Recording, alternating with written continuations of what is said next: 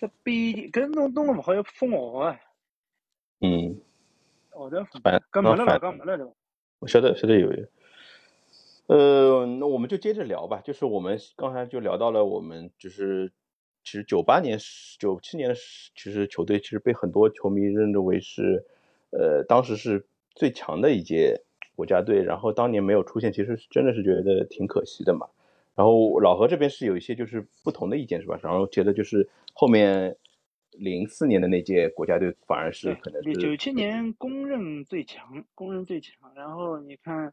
那个确实人员都是当打之年，那些那些就是老球员，就我们现在看的那些老传奇人物，中国队传奇人物都是当打之年。然后那个每个球员的特色特点非常鲜明，这个应该是近几年最最鲜明，而且就是基本功最扎实的。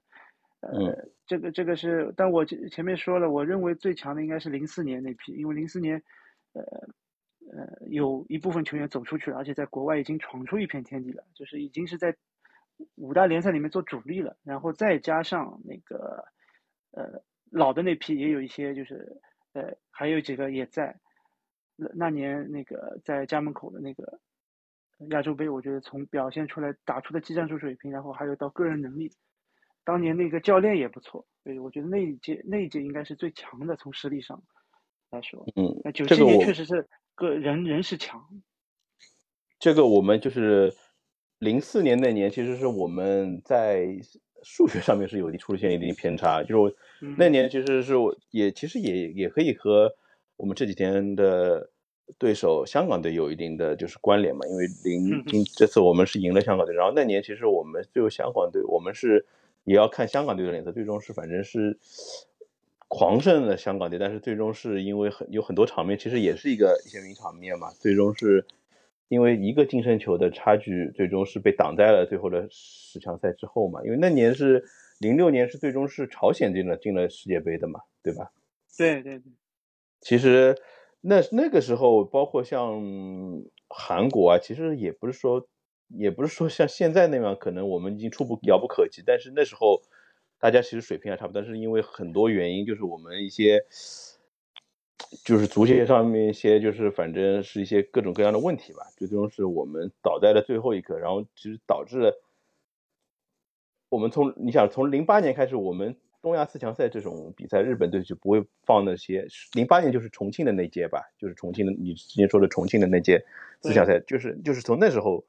基本上韩国就是和日本基本上就不会把就是最一线的球队球员放到了就是出征东亚四强赛的名名单里面，因为一方面两个原因啊，因为一方面就是他们更多的一些旅游球员就是他们要踢那个。就是本国呃，就是当就是欧洲的联赛嘛。另外就是肯定就是说，日韩这些他们已经没有把我们放在眼里了。从那个时候开始，经济就基本上就属于两个层次了吧，对吧？对，那个那个这这这，现在基本上你也不不可能在东亚四强赛能碰到强、嗯最强的日韩了。但嗯是现在你看这一届就是日韩，人家已经成体系了，就不管是第几队过来，呃，自成体系。反正你这边，我们这次其实派的球员也也是那个 U 二三再加了几个超龄的嘛，跟这差嗯距、场面差距直接实在是太大。嗯其实今天这个这个这个节目呢，也是属于我的一个一档节目，就是我们八零后的一些世界杯的回忆的一当中一个番外篇嘛。就是其实我对于九八年这个世界杯，其实我也不想说就是十强赛有什么追忆啊，或者是去怀念那时候的一些峥嵘岁月。其实，但是我只是说，就是作为一个历史节点，其实对于我们这些老的一些呃球迷来说，其实那年的世世界杯的十强赛、亚洲区十强赛还是。在我们眼里还是属于一个很独特的一个回忆，因为那个是属于中国足球职业化以后的第一次冲击世界杯嘛，对吧？然后我们其实对于我们，其实我们的三观其实那时候也是在逐步的建立之外，除了就是申花队，呃那时候拿到了就是联赛冠军，但是其实那时候对足球的一些印象其实是比较浅浅的嘛，浅层次的，因为很多很多一些画面啊，其实我们都不知道。但是九七年就是九六年欧洲杯之后，就包括九四年世界杯之后，九七年世界杯十强赛，其实那年比赛我基我觉得基本上是，当然有些记忆可能是有些模糊，但是很多的比赛，所有的比赛，我觉得那时候都是，要么是主场，我们是在电视机前看到的，因为是在大连那边做。荆州那边比的嘛，另外是我们所有的客场比赛，在西亚的一些比赛，我印象中是所有的比赛我都是没有落下的。那那那届就是所有的十强赛，我基本上只可以说是基本上都是没有错过的。哎，那个应该是对足球刚刚开始，应该也不是刚刚开始有那个概念，但是是之前九四九五年打下基础嘛。然后这一次是因为我们接触第一次，今年九四年世界杯那个预选赛，我们其实其说说白了是没啥印象的。这是第一次，对我们来说是有有印象，而且知道他的一个又可以去踢世界杯了，对吧？有这个希望，所以那年还还有就是家里人也长辈也给一个灌输嘛，就这个比赛非常重要。所以说你说就客场那个条件，那个电视机，你看都很小的那个电视机，然后还会去搁闹钟，基本上是都是后半夜，去四场全是西亚的去看这个比赛。对，而且而且而且说白了，那时候其实。中国足球，职业足球其实那时候也是搞得最火爆的那时候，包括像这些四川的球师啊、大连的球师啊，包括其实其实虹口、直上上海申花这边的一些球球市，其实所有的一些，我你我现在把这些球员就是可以报一下，就像范志毅，像有些可能现在已经不在不在人世了嘛，就是张恩华，对对吧？就他已经 就离开这个世界了嘛。还有像大连的徐宏、欧楚良、姚夏、黎斌。高峰、谢峰、李明、马明宇，呃，彭伟国、于根伟，包括孙继海这些，其实他们当时已经都是在联赛中已经就是成为一个佼佼者。包括那时候国足的，就是右主力右后卫是申花，现在那时候的就是去年的代理主教练毛毛一军，对吧？都是我们其实那时候是比较属于都是属于我们那时候的一些年轻人的一些偶像啊。包括你是那时候还有。我不知道你有印象吧？就是那时候是火线驰援的一个四小天鹅，就是健力宝青年队的那个李铁啊、李金羽这些，就是第一次，就是是算回国驰援。那时候他们只有十九二十岁吧，那时候，但是但是他们有很多比赛中其实也他们是不是在之前有一次打过美国队，赢了一次美国？你还记得吧？好像是。就四小天鹅就是那场比赛后面来的，就赢了一次美国，就表现很好，很出出色，好像还是在美国踢的，后来一下子就就驰援国家队了。对，其实那时候我我现在看，那时候其实还有很多比赛，包括像踢荷兰啊、踢英格兰。其实那时候在工，那会儿不是还有东工体那个不败那个神话嘛？就是那时候其实，在工体有国家队啊，包括他们国安，其实很多很多各种各样的比赛在那时候踢嘛。其实，呃，那时候其实我们已经是在亚洲足球的一个最高的一个水平了，对吧？你像我觉得那时候是可以可以算的嘛。然后在其实我们在那个预选赛的时候，我查了一下，是我们是以那个五胜一平的不败成绩。那时候十强赛是四十强，应该是，呃，具体是多少强我也不知道了。反正我们是以那个五胜一平的不败成绩，挺轻松的，就是晋级到十强赛。不像现在，我们好像连踢一个四十强赛都是非常的，感觉踢得非常纠结，非常吃力，对吧？然后我们抽签其实是那年是和伊朗、沙特、科威特、卡塔尔分在一组。那时候抽到很开心的，那时候肯定很很开心，因为看首先那日本先不说，就韩国比掉，那时候韩国是肯定最好能，嗯，也不是肯定打不过，就恐韩症嘛那个时候，嗯，韩国比掉了，然后这里一看伊朗，伊朗那个时候也不算苦主，还没还没有交手记录也不是特别多，之前沙特想就随便弄的，科威特也是随便弄的。那卡塔尔是什么队？以前踢都没踢过，对吧？那时候就觉得，但是那个时候其实有一个很很不好的一个信号，就是四个队都是西亚的。对，就是后来是说我们被等于被西亚群狼给咬死了嘛，对吧？你除非像像今年韩国就是特绝对是实力，对吧？他他在他也是西亚群狼，他他也出现。对，而且就是我们是从历史交锋的时候感觉，就是我们和伊朗就是。他们一方面比较就神秘，我们跟他们其实交手不是很多。另外像沙特啊、科威特、卡塔尔，就是感觉我们那时候就感觉跟他们好像是，就属于那种软脚蟹一样，就是西亚那种球风很软的嘛。然后我们其实那时候在身体能力上面，其实感觉还是很很很很不错的嘛。然后包括其实九四九八年世界杯是从决赛圈的名额是从二十四席到三十二席，然后我们是小组的第一两个小组第一名是能够直接出现，另外两个那时候是亚洲区的名额是三点五个，三点五个就是说小组第一是直接出现的，然后我们那时候是，嗯，我记得是好像是反正我们是是一直很有信心的，至少能拿到前二，然后拿到就是一个附加赛的一个名额，对吧？附加赛其实。后来想想，我们其实本身所拥有的那个机会还是挺多。如果是跟日本的话，我们其实那时候还是我们还是领先日本队一步的嘛，对吧？嗯，哎，但是你看，你最后你再看一看，你前面讲的就是前两名出现啊，第一名出现，最后我们跟第一名也就差一场球，一场比赛，对，也蛮可惜的。确实可惜就可惜在这个地方。虽然你说最后是我们第三，对吧？好像感觉好像差了很多，但其实真没差多少。对，其实那年其实是对于中国队，其实提升进军世界杯概率是是有提升的嘛。然后那时候我们也是第一次，呃，是第六次冲击世界杯。然后那年其实第一场，我觉得就是给我们一个就是当头一棒，我觉得感觉。嗯，那时候第一场就也没觉得伊朗强，呃，伊朗很强，你觉得？对，觉觉得挺稳的那个，嗯。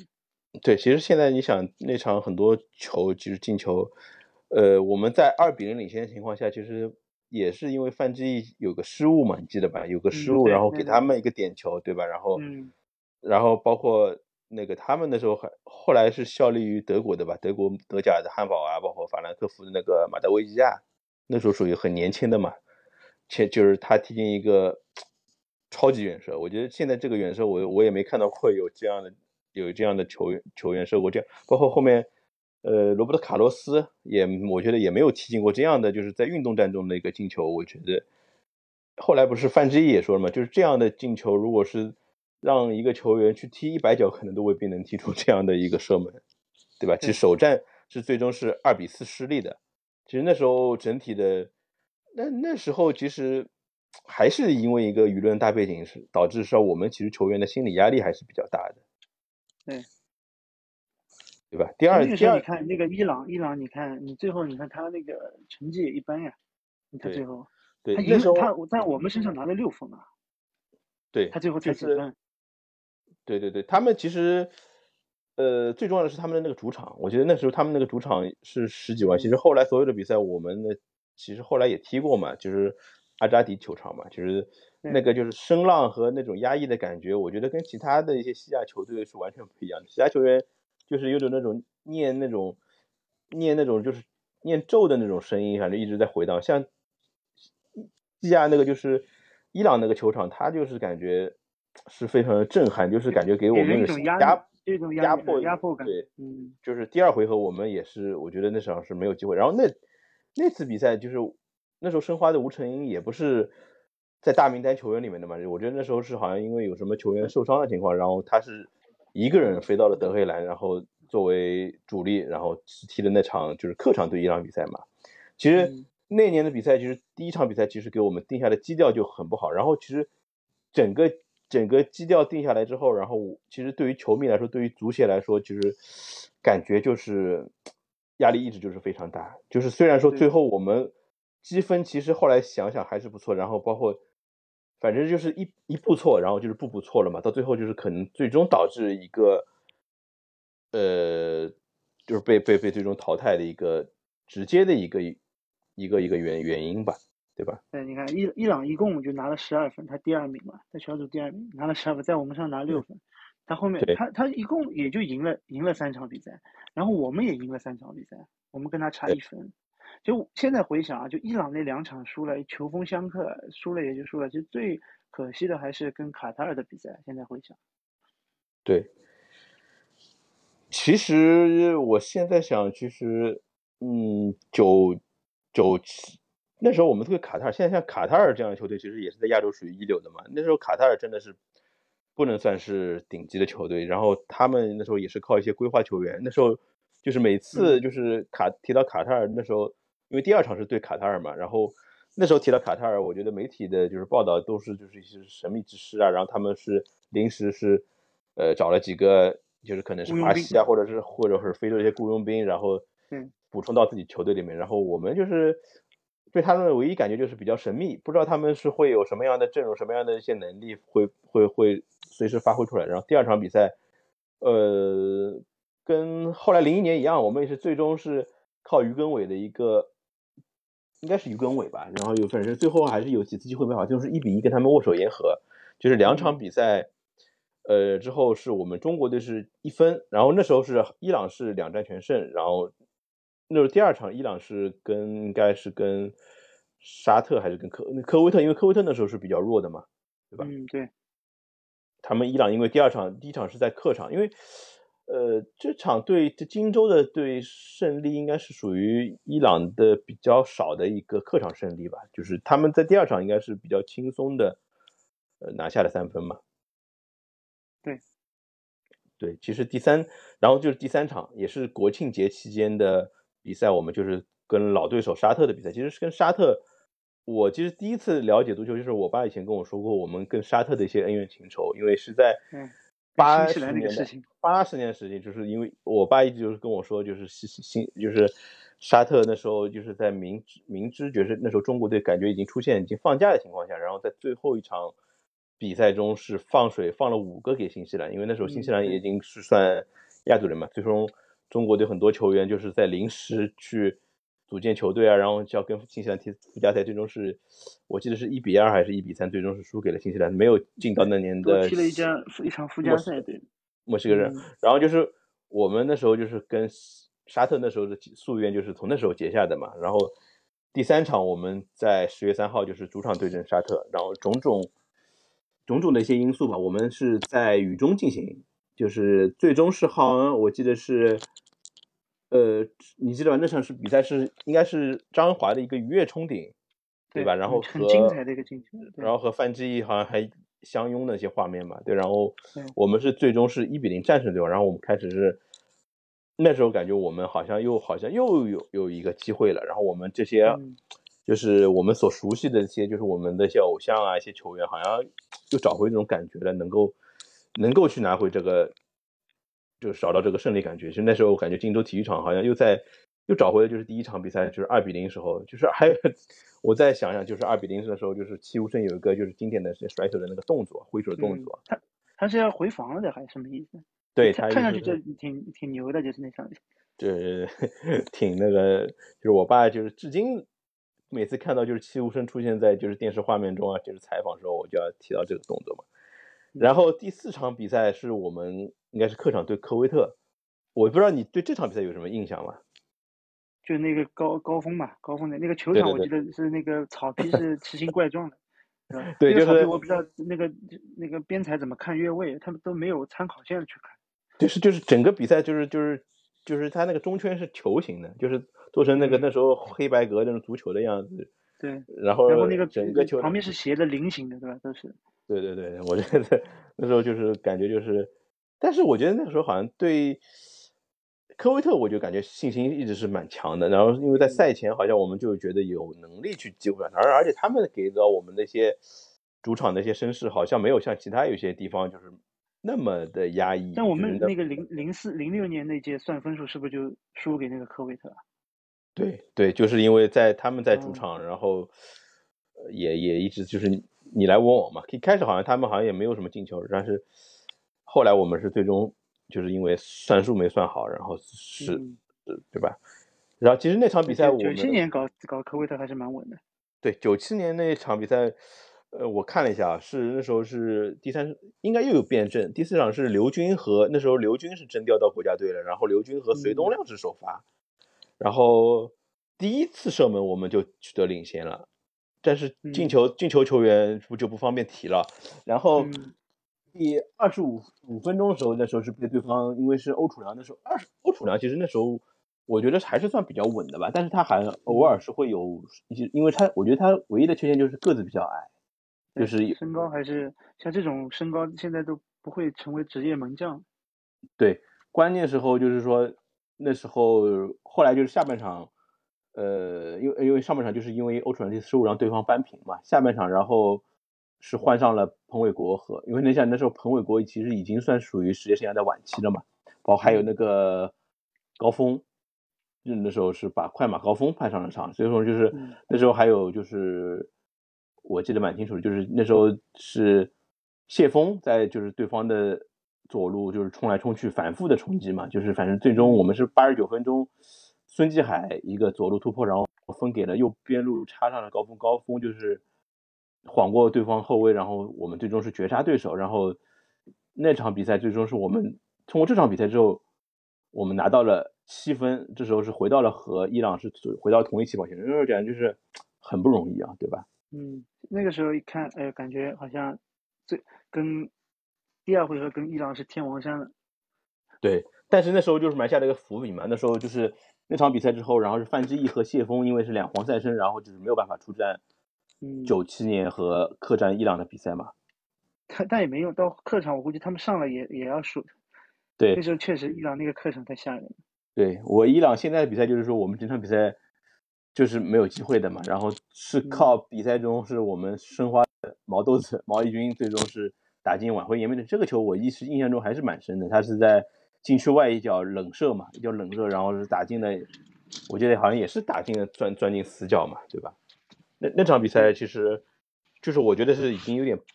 堪回首，基本上我是不大会去回，上半场就是被对方进了两个嘛，下半场其实。再被对方进两个球，我们是最终是挽回颜面，打进挽回了颜面一球。就是那场比赛之后，我们的出线形势又比较严峻了。那个时候我印象最深是停电了，对吧？还是球哎，对，有有有有。嗯，全场一片一片漆黑，还以为干嘛呢？对，有两次停电，其实我们印象是蛮深的。一次是伊朗的时候，一场比赛就停电，就是另外一个次就是应该是直播信号的丢失是。应该是两千年的那个亚洲杯，你记得吗？就是我们和韩国的比赛，对，跟韩国对，我们在，对，我们在，呃，一比二落后的时候，是一比二还是一比二落后的时候，就是关键时候就是停电了，也是停电了，然后最终最终是那时候也没有手机，就是反正靠那些就是新闻播报啊，就或者和解说在那个演播室，最后才知道范志毅他 那时候是把点球给罚进了，就是也是。完成自己的救赎嘛？那时候就是很很多这些，好像就是通过那些就是非常临时的一些突发情况，我们好像对这种比赛就是非常印象非常深嘛。然后就是九七年最重要的一场比赛，其实是现在想来这场比赛才是真正的天王山战役。我们九七年的十月底是和卡塔尔的主场比赛，对吧？这场是最伤的。嗯，那场比赛有一个变化，就是我们把江津。给拿下，因为之前呃把欧楚良给拿下，然后换上了江津嘛，因为那时候欧楚良在之前几场比赛中都都都有失误嘛，然后范志毅好像是把他顶到了前前腰的位置，对，所以就留下一个一个画面，就是他抱着球要回来，在他回防，对对，啊不是回防，要开一开球，嗯，对，其实一开始我们也是先挖头球啊，就是高峰先进一个嘛，对然后然后卡塔尔是，然后后面。那场比赛就是有一个经典的就是换李铁，你记得吗？对，一直失误。但是，对，那时候李铁应该也是只有十八九岁。其实他之前几场比赛发挥的还是比较稳的，还是比还可以吧。然后他是没办法，因为三十分钟的时候就把李铁给换下了。真的就是在球迷的几万球迷的，就是就是那种怒骂声中，就是把这个李铁给换下了嘛。然后范志毅那时候就是后撤回撤，就是拿就是打回后腰嘛。然后后来就是中国队后来就。彻底崩盘了，哎，然后抱球回到就中线那个球，最终是也是返还回颜面那球是，呃，范志毅打进的。但是这场比赛其实是这个球是最最应该是拿下的比赛，但是却是最致命的一个三分，最最终是就是丢失了嘛。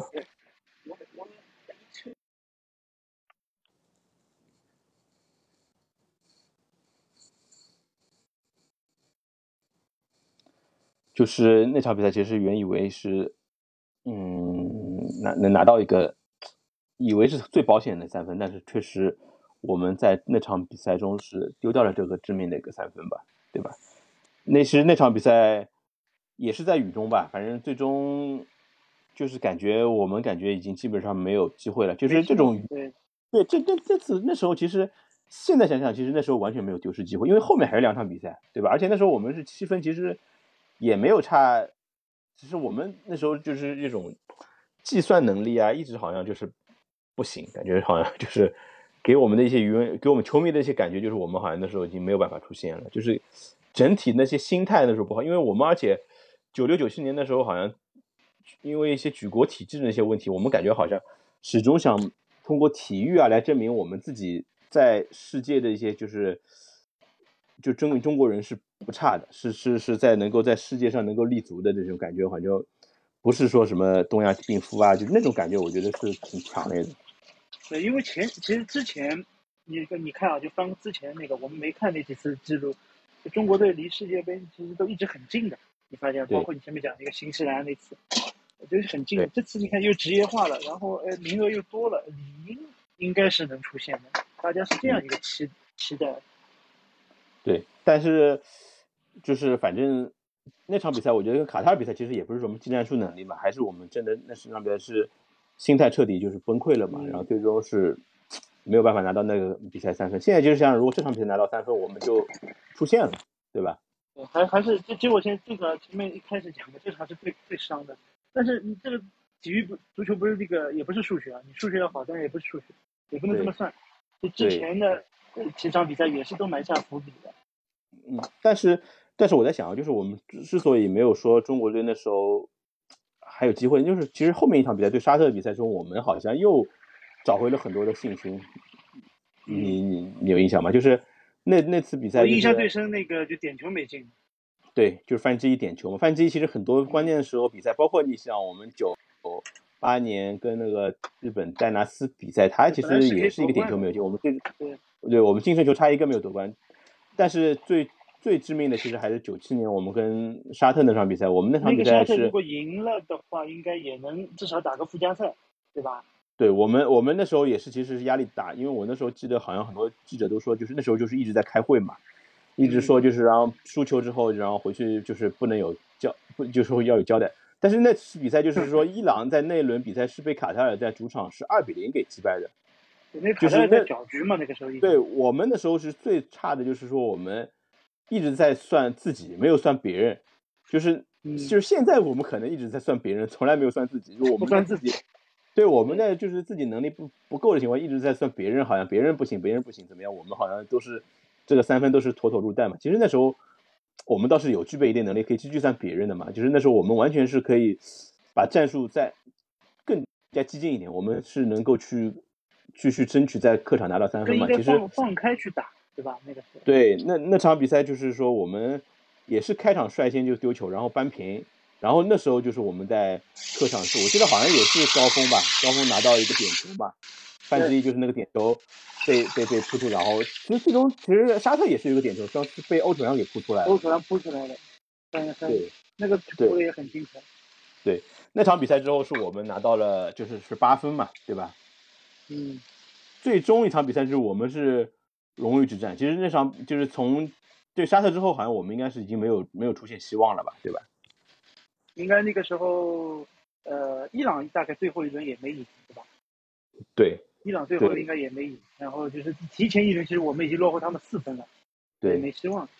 其实最后一轮比赛中，沙特是最后是比较争气的，他们是最后一轮战胜卡塔尔，他们是拿到了，反而拿到了小组第一。其实我们在我们在他们手上是拿到了四分，对吧？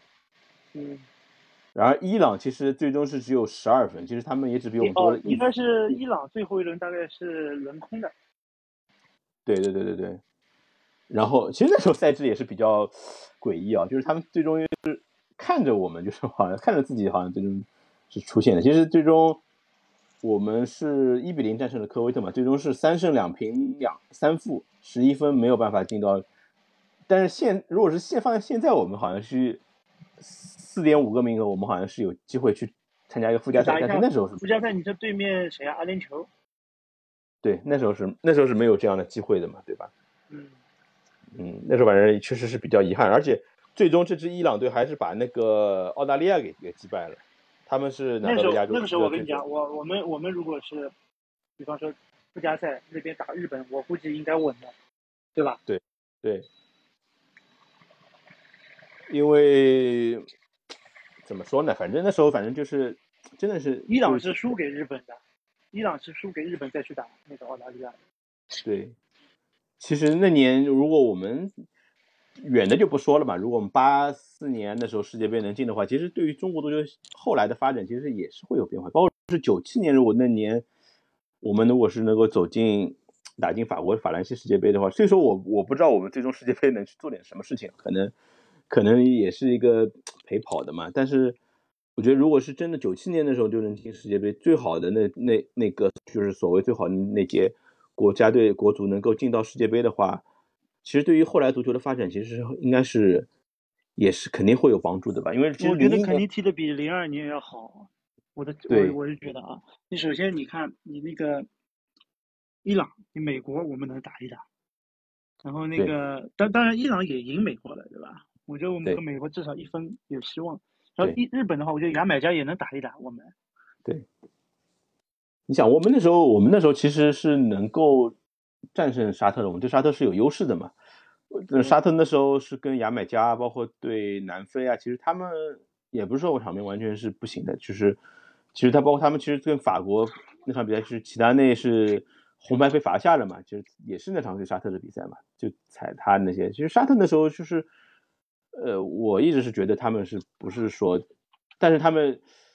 就是硬实力嘛，就是跟韩国一样，他就是每届世界杯其实都能都能进的，我觉得这个就是。我们是没有办法跟他们去比的，就是现在想想，我们是有一点就是就井底之蛙的 感感觉吧，对吧？嗯，那一年没进是挺可惜的。现在看，对，其实，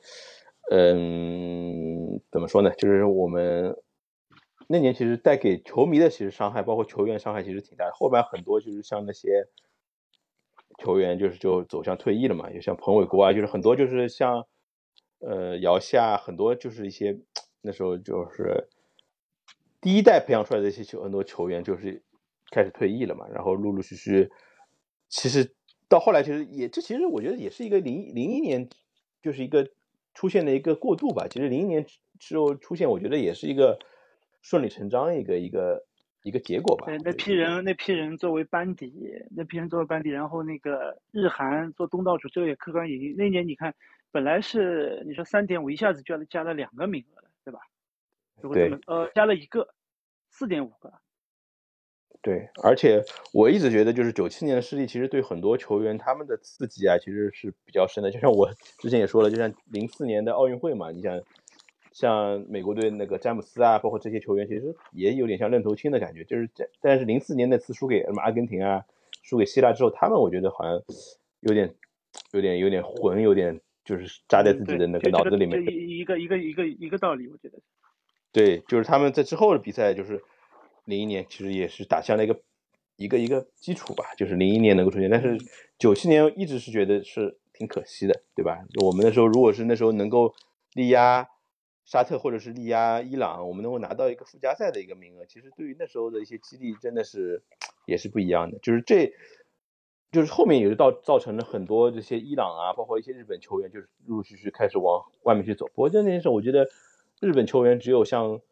呃三浦智良，我觉得好像是在海外效力的。其他像后来就是中中田英寿，我觉得那时候在隔壁组有时候也会关注关注这场比赛。像那些球员也陆陆续续开始就是留洋了嘛。其实他们一开始，而其实我们从九七年之后，就是到零一年，就后来开始，其实。整个留洋的这个进程其实是往下走的，不像日韩现在就是一直在往上走。就是我们当时那个时候还是有点职有点就职业化刚开始嘛，职业化刚开始还是有点像之前的那个体工队那种感觉的，就球员是。现在你看回过头看，很好多球员都说当时因为什么各种各样的原因没有出去嘛。对。就就是当打，包括像那个呃那个之前像那个苏茂州张华也是很后面才有这样的机会。就当打之年的时候是没有这个机会的，包括那时候谢辉其实根本就连国家队都没进不去的嘛，世强赛都进不去。其实他九六年其实是踢亚洲杯的，但是九七年他就是没有进这个名单。但是他那时候已经具备能力。后来包括就是黎兵啊，包括其实都去过德乙的嘛。其实现在你想想德乙都是什么样一个水平的存在，对吧？对，其实你现在想回首看那个九七年世强赛用那个四小天鹅啊。还不如可以试试看申花那批年轻的球员，但是那批人你看祁宏，其实九七年已经踢出来了，祁宏跟谢辉两个人早就踢出来，包括像吴成英其实也踢，吴成英九七世强赛去了吧？他就是他他就是伊朗那场比赛去驰援嘛，因为那场比赛不是范志毅红牌黄牌停赛啊什么，也是后面才去的嘛。对，我意思其实当时对对对对，其实当时的四小天鹅，呃，还是缺乏那个职业联赛的一个锻炼的。他们你看那个时候毕竟还是就去巴西留留洋了一段时间，对吧？真的是打这种，所以你说李铁他会会那个嘛？我觉我我认为是失常的一个发挥，就他实力是在的，所以那个时候其实还不如用一下，因为那个时候我就有就大家球迷也那个期望也很高，哎，就是这几个留洋过的，但这种我跟你讲，现在团体留洋跟这种还是不是一个概念，跟你去俱乐部国外俱乐部去留洋不是一个概念。就当时可能如果试试看申花的那批年轻球员，包或者是大连的，那时候连湖争霸最强的嘛。可可能结果会会不一样，也确实是那时候就是球员的竞争，其实是那时候是是是千里挑一甚至万里挑一的嘛，不像现在可能那时候竞争踢球就你想那时候现在很多人就是九七年的名单里面很多我们熟悉的那些人，包括魏大侠，他都没有进到那个啊对对对，我我我记得有个故事啊，就是九七年的时候，他因为之前都是国家队的主力嘛，右右后卫啊，都是都是。不二的人选嘛，就是他那时候有个传统，就是说我们国家队的球员是可以把那些国家队的装备能够带到就是俱乐部里面去的嘛。就是他一直是，就是很多球员就是在日常生，就比如说申花啊，或者是就然看到有些国家队的球员就是穿的穿的就是不是不是俱乐部的一些训练服，而是国家队的衣服，因为可能是觉得自己是真的是国家队成员，就是这个民族自豪感是在那时候是有有那时候那个时候那个荣誉感没得说的。就是最初对荣誉感很都是都是很强，对对，但但是那时候就是九七年最后在十强赛，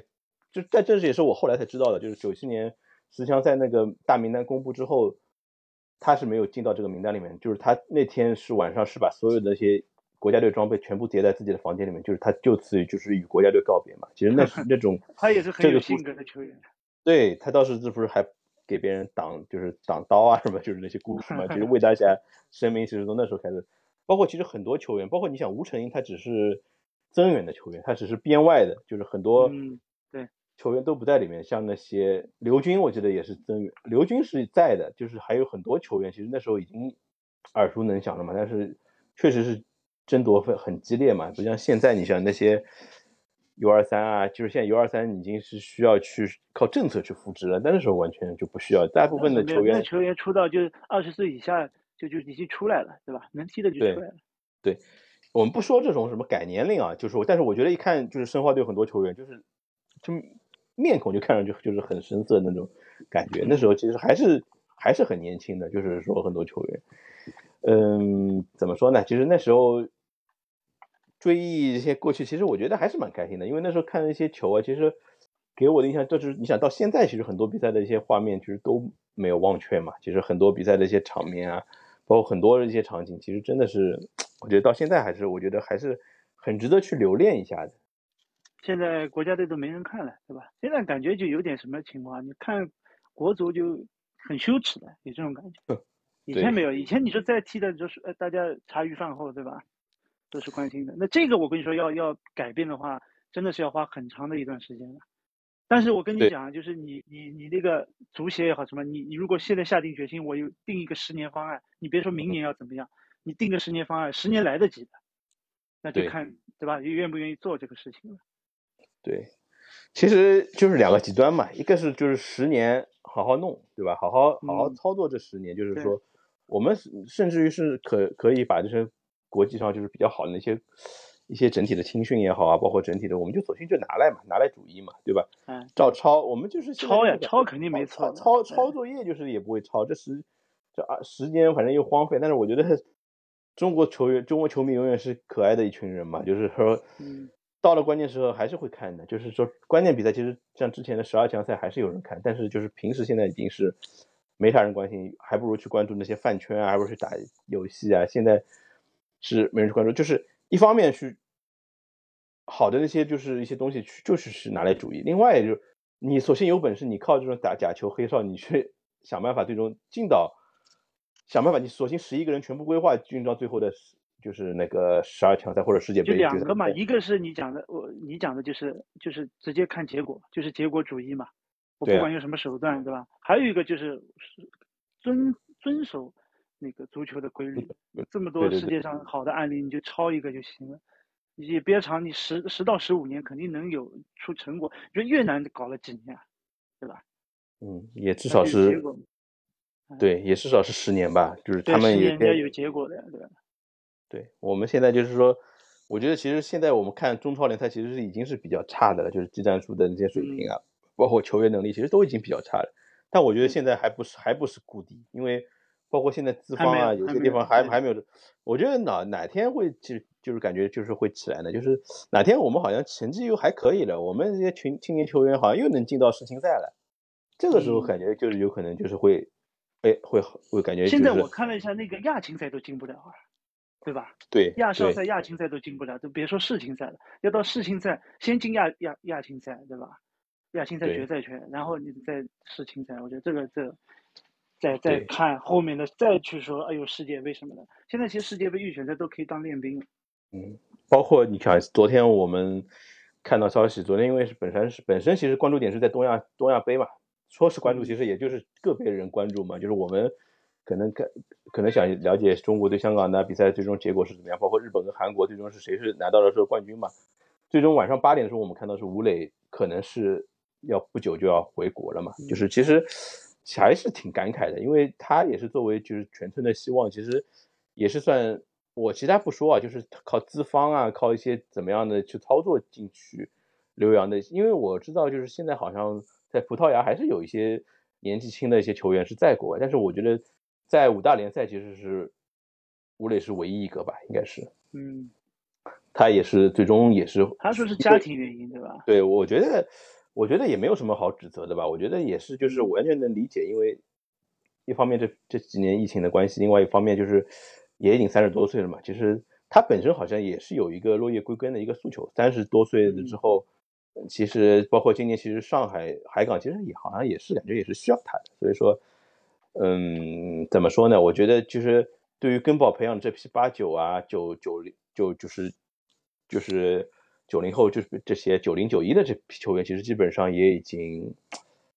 也已经完成他们的使命吧，对吧？其实这几年是靠这批人在撑着的，就这几年的那个一个一个整一个骨架是靠根宝那批人，因为他们年纪是相对现在其实也都三十多了，我看现在海港的平均年龄也不低啊。对。觉得就是我们现在好像还是对他们其实还是有就是有一定感到感觉到有一丝遗憾的吧，有一丝遗憾就是就是也没有最终拿到什么，也没有拿到什么，其实也没有最后。但是你现在想能进，比方说这这两届能进那个那个应该都进了吧？这两届都进了十二强和十强赛，还还这批人还是还是靠了这批人的。而且呃零零一年我们还是赢了，呃不是零一年就是。一七应该是一一七年吧，一七年我们是一八年世界杯，我们是赢了韩国，然后我们其实赢了韩国，赢了乌兹别克斯坦，包括我们那年，我觉得主要还是一些换帅的，就是一些问题吧，就是包括好像也是因为四十强赛一些过度，大家没有把自己的心态放正，然后也没有那时候第一时间下决心把高洪波给换掉，然后对吧？那时候是说，呃，里皮其实那时候其实已经是准备着的嘛，但但是。其实之后里皮上任之后，然后其实也是踢出来几场比赛比较好的比赛，包括卡塔尔啊，对韩国啊，其实都是还可以的，其实对吧？其实那年，但是四年之后，我们其实基本上已经是没有具备那样的能力了。其实那一届那一届其实可惜在什么地方啊？那一届就是当时的中超应该是金元时代最应该是一个波波峰了，那个时候一六一七年那个时候就钱最多的时候啊，里皮什么你高兴那时候花多少钱？那时候呢，而且国内对那个足球热情度是也是近十年是相对来说比较高的，但是就是你讲的嘛，足协我觉得问题要承担一大部分责任。其实那时候想想，我觉得也是因为没有下定决心，因为那时候觉得好像也有点怎么说，还没把自己的定位找准吧，因为可能是觉得自己球员能力还不错，但是我觉得那时候如果是真的是有规划政策的话，把一些好的球员。满五年那些球员规划进来的话，我们那时候真的是有机会的。但是你想现在，对吧？那个时候，对，现在想来就是我们真的是没有任何的机会，因为你想我们这个小组是有三支世界最终晋级世界杯，本身就只有三十二强嘛，就是有三分之一的球队哦，十分之一的球队是在我们这个小组的。你想这个这个这个不可能的事情，真的有点就是痴人说梦的那种感觉嘛，就是只能说就是这批球员，吴磊这批球员，他们如果是他可能还有机会啊，可能还有三十四五岁的时候还有一次就是能够代表国家，但是很多球员像那个张琳芃啊，就是那时候已经可能都是三十，他们都是八九年那时候，那时候下一届世界杯可能就是三十六七岁了嘛。基本上就是我觉得心态，下一届还心态放好。首先，我觉得能进，如果啊还有机会进十强赛的话，或者十二强赛就 OK 了，这个就任务已经达成了。对你先不要说，我估计进不了，我估计进不了。对你不要说八点五个名额，八点五个名额，你说东南亚的球队都起来了，还有那些对对西亚群狼一直是有西亚群狼。看那个这前段时间那个东南亚杯跟东亚杯不是一一起踢的嘛？对，人家这个技战术表现出来，你看那个。呃，他这场比赛就都，我觉得国国足这个是够呛的，跟他们踢的话。关键我们是什么都没有，然后你看昨天的比赛也是靠三十四岁的老将谭龙，就是一个一个一个世界波吧，世界波等于说保住我们最后的一个底线，对吧？只能说挺遗憾的，就是我们吴磊这批球员，如果是哪一年退出历史舞台之后，我们下一批球员我们就是只能等了，真的只能去去。等了，不能说是说。后面会看嘛？你后后过两年还是会，就是要就远古吹了，要吹哎，吴磊当时这一批人，王晨超多强，对吧？对。因为过两年的人会更弱。嗯，你想现在我们其实九九零零这批其实出来的真的是没几个，就是就是这批 U 二三嘛，对吧？真正在国家队能够立足的，其实只有朱晨杰一个人吧。对，其他人其他人还达不到这个洲际比赛这种要求。其他没有，就是其他的，我们前锋张玉宁，小张玉宁可能可能看上去在国内还可以，但是我不知道在放到国际上又又是具备怎么样一个能因为我们之前他也他也踢过嘛，他也踢过国家队比赛嘛，就是感觉这个能力还是没办法，除非除非这些球员自己去寻求突破，寻求自己这条线，我觉得还是一方面是靠一些青训啊，包括这些去去培养，因为一方面就是能够出去，能够适应去国外的这些比赛节奏，还是尽早出去。但是我觉得真的是没有这个能力出去了。现在就是说，嗯，你再资金运转，就是资本也不，现在也没啥资本。现在这个经济状经济环境，你也别指望资本。然后你实力又没到，那就不大可能这个事情。嗯，我只能说，九七年是属于我们比较光荣的一段时间嘛。就是说，看球现在就是现在看球，哪怕是打平对手啊，真的是没有什么内容。就是我不知道以后会怎么样。我们今天反正。也是针对九七年这个话题聊到这里吧，然后我们之后如果是针对零一年世界杯，零一年世界杯其实还是有很多故事可以说的，所以说有很多的人我们可能不能不能去提及啊。但是 零一年因为说你要打一下那个马赛克，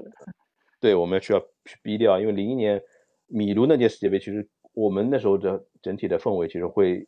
比九七年就会好很多，你知道，其实也是九七年出现的一个九七年淘汰之后，然后零一年出现打下一个。比较好的一个基础吧，反正今天我们也就聊到这里，然后我们下次是这类世界杯的话题，我们反正也会持续推出这，在今年，呃，卡塔尔世界杯到来之前，我们争取会把从，呃，九八年世界杯到最终九四年世界杯到最终就是一八年世界杯，整个我们所经历的一些世界杯的一些，包括我们踢预选赛的一些历程，我们再进行一个分享。好，感谢大家的一个收听，嗯。也感谢老何这次参与到我们节目中来，嗯，好的，好的，谢谢大家收听，嗯，拜拜，嗯。